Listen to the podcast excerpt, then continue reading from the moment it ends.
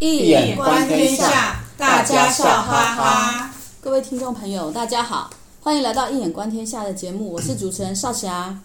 在场的还有我们的学员小蜜蜂，大家好；Cherry，大家好；还有我们最有热情的张医生老师，大家好。这一季我们的节目会以金庸的小说《聊斋志异》《红楼梦》这几部文学的作品来谈，我们会从不同的角度切入。那我们张医生老师会从一眼观天下的视角来谈谈这些主题。那我们前几集已经谈过爱情的主题了，接下来还会谈什么主题啊？就敬请大家期待。我们今天呢要来聊金庸，金庸的梦，金庸一直带给我们什么样的江湖的梦？对，金庸非常厉害哦。大家都希望当江湖里面的。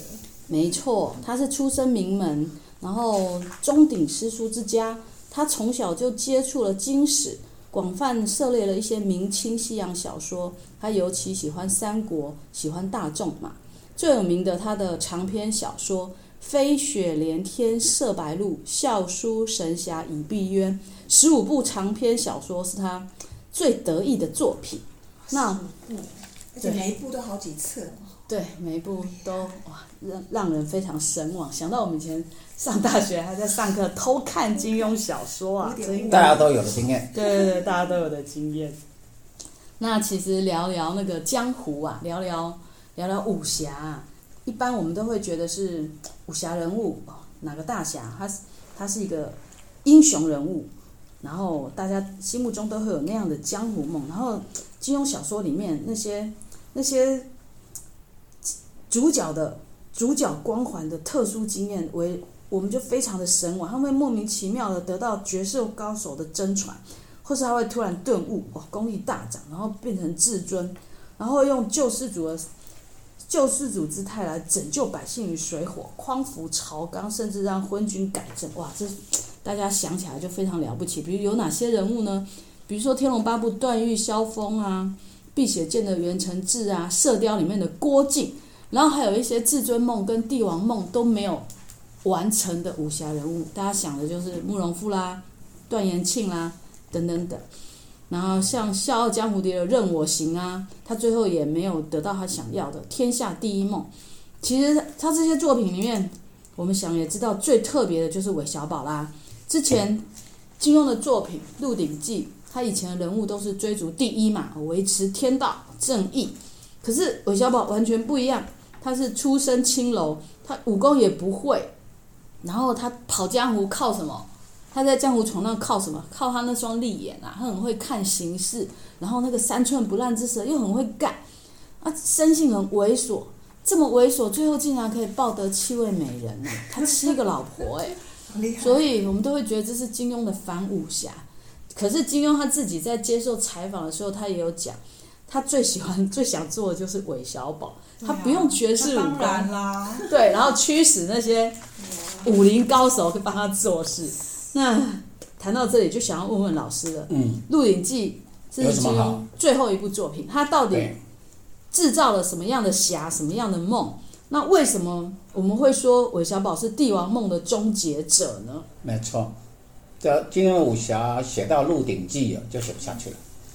你他个人也最喜欢这个作品，为什么？因为武功最高的境界就是不用武功，或没有武功，只要学会逃跑的本领，但却凭着自己的机智跟随机应变的能力，在每个生命的当下逢凶化吉、遇难成祥，这是多么难得的武功境界啊！对啊，真是太厉害，这是最厉害的啦，是吧？肯定那边这武功那武功等下要破了，这没有武功就可以这样，不是最高境界？对，而且根本都不用练。对，要辛苦就会了。有他只有练逃跑，保命，有了命，这其他都可以解决，这是最高境界。第二个，这个我要学。对对对对对，光这一招就可以。他比那个段段誉还要厉害，段誉还会什么？那个叫什么？逍遥哦，凌波凌波微步，这也是他保命的方法。对，但他有六脉神剑，各种武功还不如他。对对，爱一个美人，爱的要要死要活。韦小宝七，他都不需要这样，他有七个，而且都对他非常的好。第二点。呃，没有武功却拥有一群武林高手的妻妾为他效命，哦，这是这是大家的梦想。每个都又漂亮，武功又好。好，朝堂居要职啊，醉卧美人膝。哎呀，这这哪个男人不这样梦想啊？人人巴结，处处逢迎。你看他的人生就这样过，福星高照，每每逢凶化吉，依然成祥。那家中是妻妾成群啊，儿女满堂啊，无疾无病，位列三公啊，福泽绵延，无事不成。这算是英雄梦的极致，对不对？还有很多金银财宝。对对对对，都用不完的。第三点，金庸他为什么最喜欢这个角色？因为这个角色满足了作者，也满足了读者最高的梦想。什么样的梦想？纵纵横黑白，出入有无？没错。无为而为，逍遥自在，放浪形骸。哎，这不是观自在菩萨？横跨黑白两道。自对啊，自在黑道白道都听他的，他都可以搞得定，好厉害。所以从这个角度来看，《鹿鼎记》便成为啊、呃，从。读者反应论的角度来看，或是从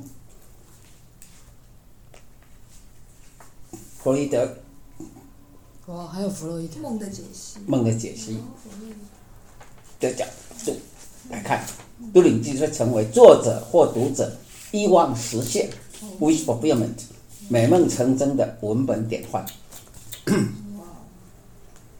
的文本典范，这大家都太喜欢了，没错。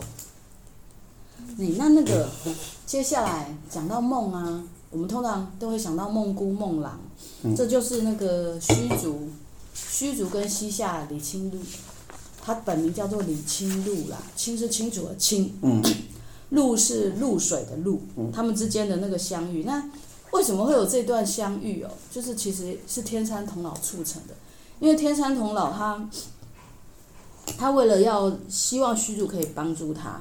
躲一方面躲避李秋水的追杀，他这样还不够，他希望虚竹可以帮他杀了李秋水。那在躲避李秋水的追杀的过程啊，他们已经躲到西夏王宫。那天山童姥想说，怎样才可以让那个虚竹死心塌地的帮他对付李秋水？他就想说，虚竹已经破了，因为虚竹原本是个和尚嘛，他想说他已经犯了婚戒，之前犯了婚戒、杀戒，他禅心已经不稳了。他说，嗯，我现在来让他破个色戒。他这样就会自暴自弃，然后就会帮我杀死李秋水，所以他就跑去西夏王宫。可是他想说，哎，虚竹是无崖无崖子，他师兄的传人，也不会随便找个女生给他。结果他竟然找来找来西夏王宫的公主。无崖子还是逍遥？无崖子，呃，逍无崖子的传人，逍遥派无崖子的传人啊，就是他师兄啊。然后他去去找了那个西夏公主，西夏公主其实也是李秋水的孙女啦。他就这样子。他把那个西夏公主李清露抓过来，然后把她喂了春药，点了她的穴道。那第一个晚上呢？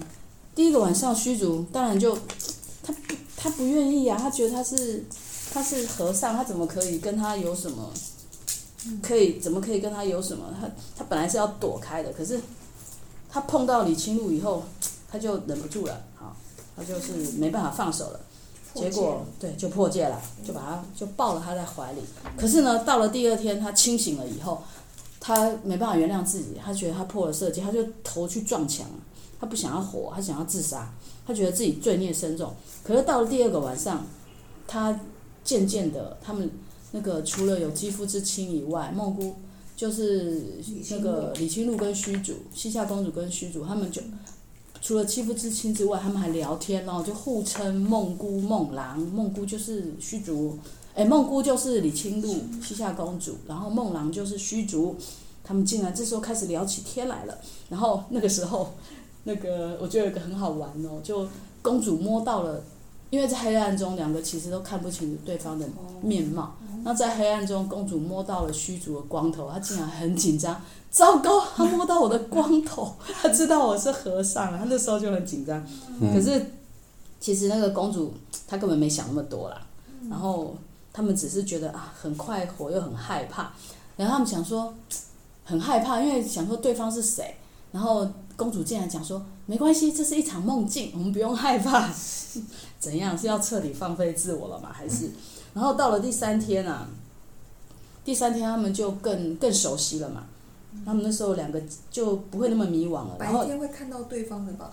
没有哦，到对对对，到了白天以后，那个天山童姥就会把李清露送回去。哦，他们就只有在不相见，对对，就只有在晚上相见。那跟那个什么神话好像啊，什么神话？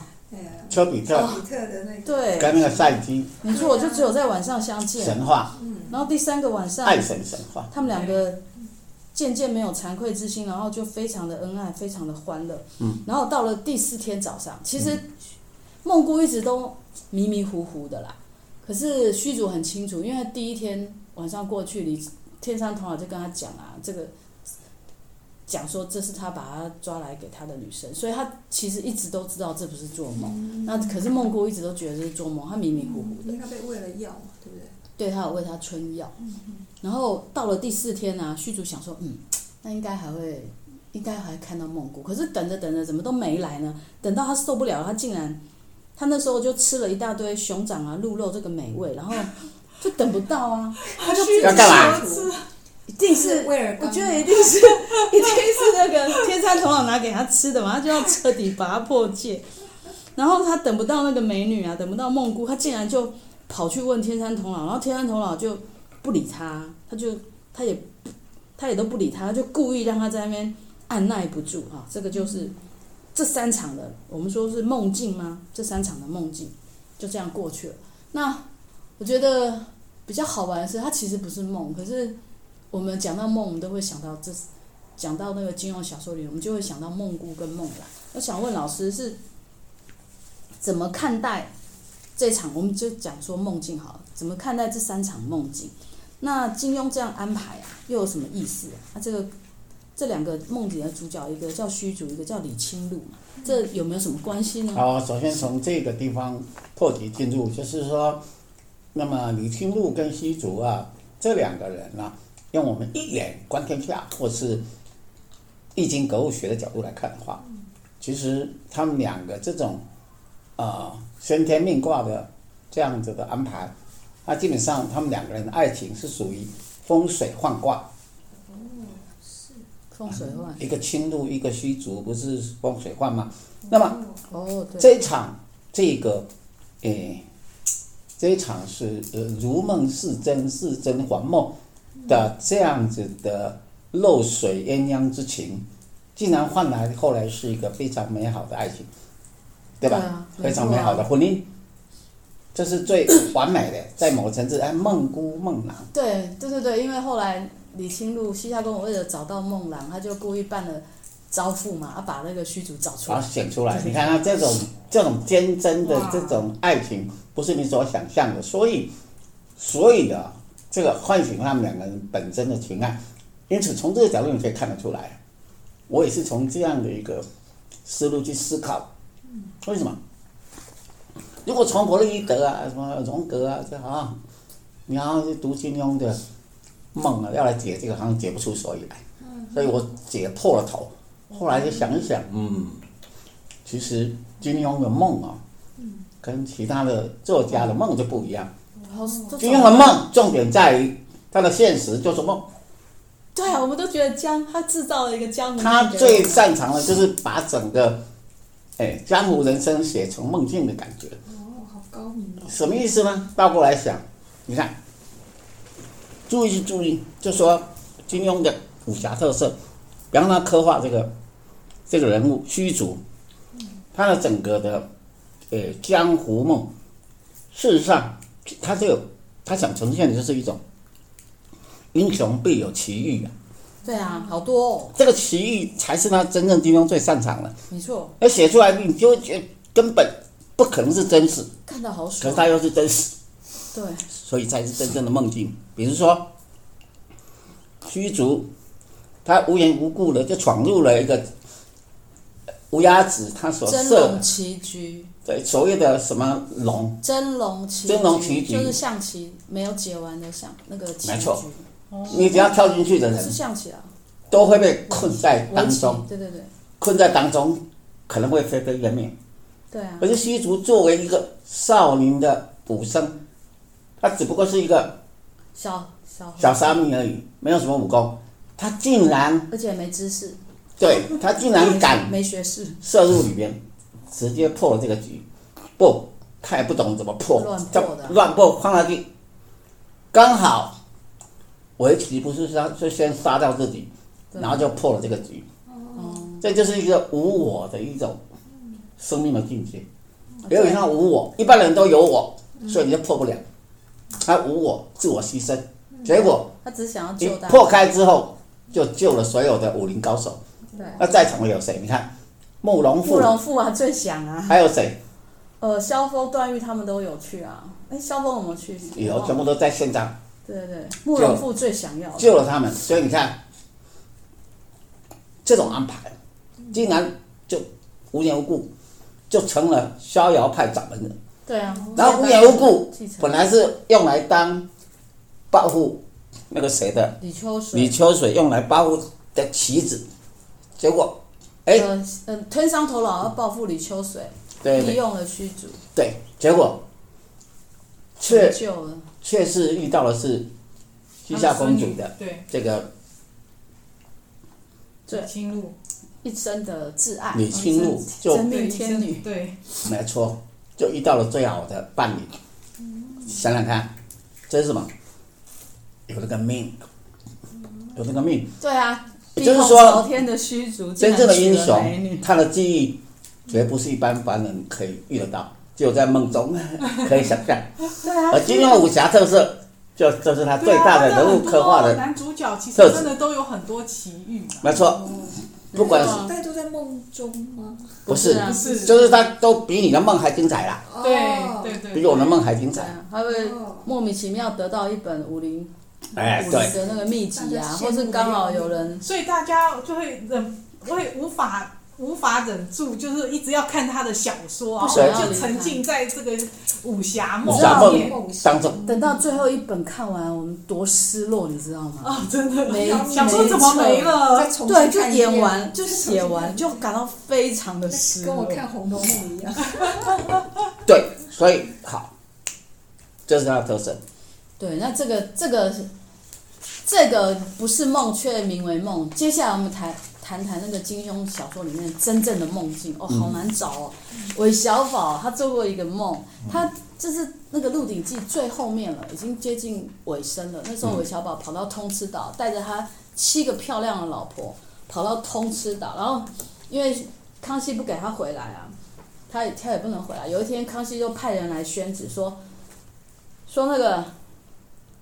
如果说韦小宝可以帮他对付天地会的话，因为那时候陈近南韦小宝师傅已经死了嘛，嗯，然后可是剩下天地会那个康熙还是想要剿灭，然后他想说可以派韦小宝去剿灭他们，他就给了韦小宝一个条件，如果他可以灭了天地会，他就让他回来。可是呢，韦小宝对那些兄弟，他对兄天地会的兄弟是很有情义的，他就不愿意啊，所以他就故意跟宣子的那些官员、那些太监说，你就跟那个。你就跟康熙老爷说，你就跟皇上说，我因为不愿意背叛兄弟，所以我就自刎死了。可是可是你救了我，所以我没死。然后这样子，那些那些太监啊官员就回去复命了。然后接着他老婆那时候刚好有三个老婆生产，一个是建宁公主，然后还有另外建宁公主生。哎，就是十八摸的一个晚上，这三个怀孕。对对对，三个怀孕，然后另外两个是生儿子。太有生产力了。然后他就开始给他命名，他怎么命名？他掷骰子，老老大是男的嘛，叫韦虎头；老二叫韦铜锤，然后老三是女生，掷了一个两点，叫板凳。然后他就很不高兴，就在那边哭。然后就反正这件事闹一闹，然后有一天，那个韦小宝在那个岸边，在岸边躺在大石头上睡觉，就突然突然有一个那个海龙王的那个使者啊，一个大海龟跑来找他说。啊，那个我们水晶宫啊，海龙王邀请你过来跟我们赌钱呐、啊。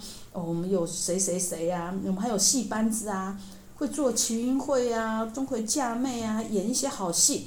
还有说书先生会讲一些大明一列传啊，水浒传，还有无数的歌女哦，各种各样。然后海龙王还有七个夫人，哎，不是跟韦小宝一样吗？对，说我们我们这边又会唱一些小调，什么探五更、十八摸，等等等等等，哇，好好玩啊！你赶快来跟我们赌钱吧。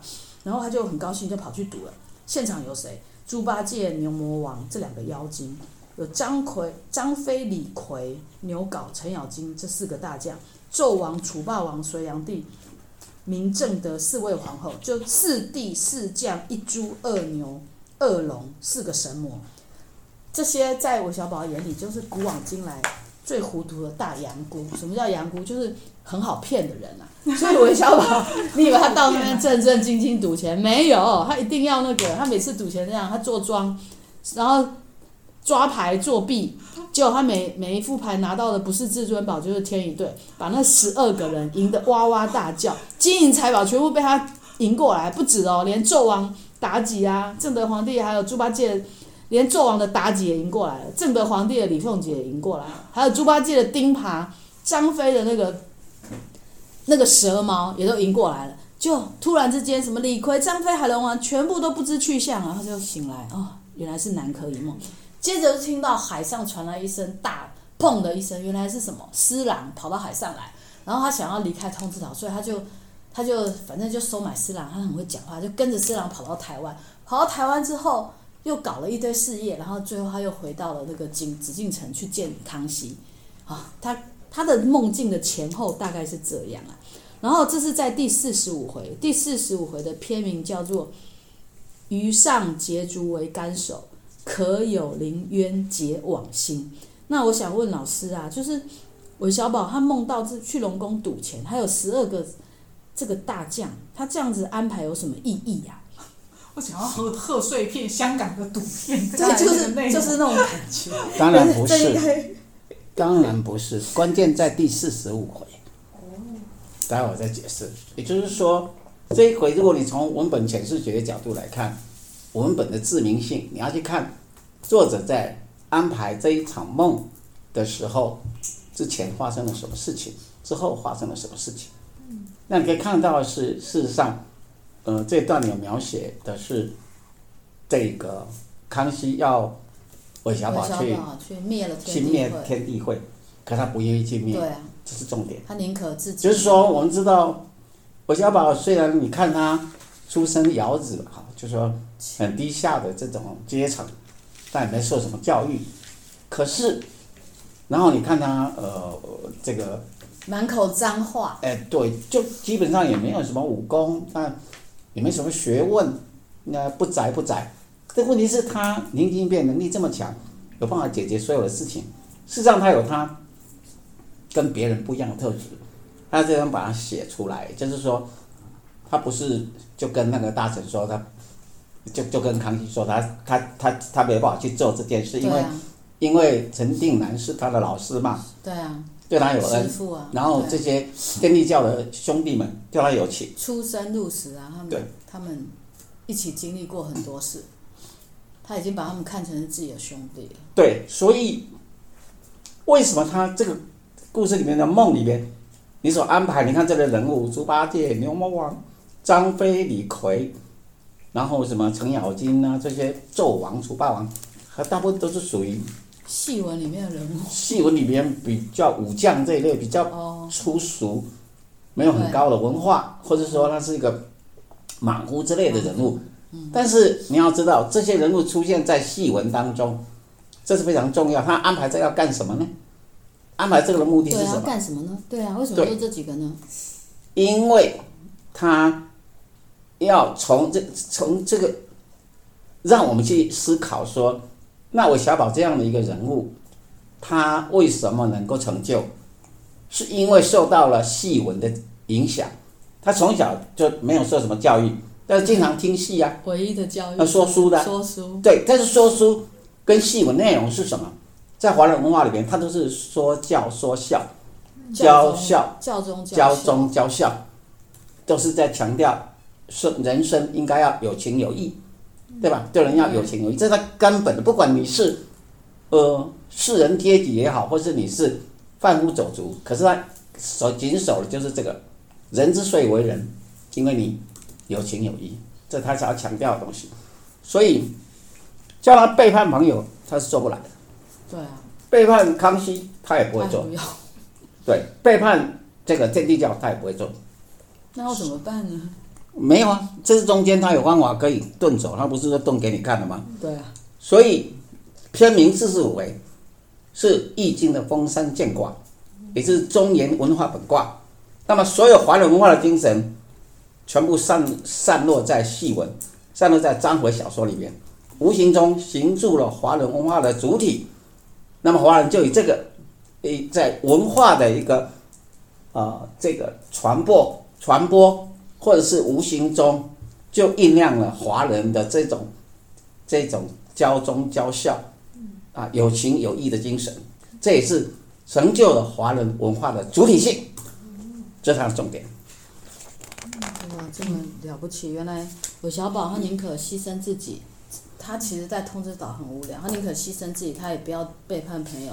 想不到这么一个不起眼、满口脏话。所以他是一个表面上是一个痞子，其实他是一个成功的痞子。哇，这个这个痞子真了不起，要好好跟他学习。对。那今天的节目就到这边结束。喜欢我们节目的朋友，可以订阅我们节目，帮我们分享节目讯息。那那个。节目资讯里面有张医生老师的新书哦，《易经符号诠释学：当代华人格物的理论与实践》。那还有一些精彩片，那个新书发表会的精彩片段，欢迎点击收看。那我们每个月都会举办精彩的实体讲座，朋友们记得填写 EDM 的订阅链接，我们就会寄讲座资讯给你哦。那今天节目很高兴到这边结束喽，谢谢大家的收听，也谢谢小蜜蜂 Cherry。张医生老师的参与，我们下次见喽，拜拜。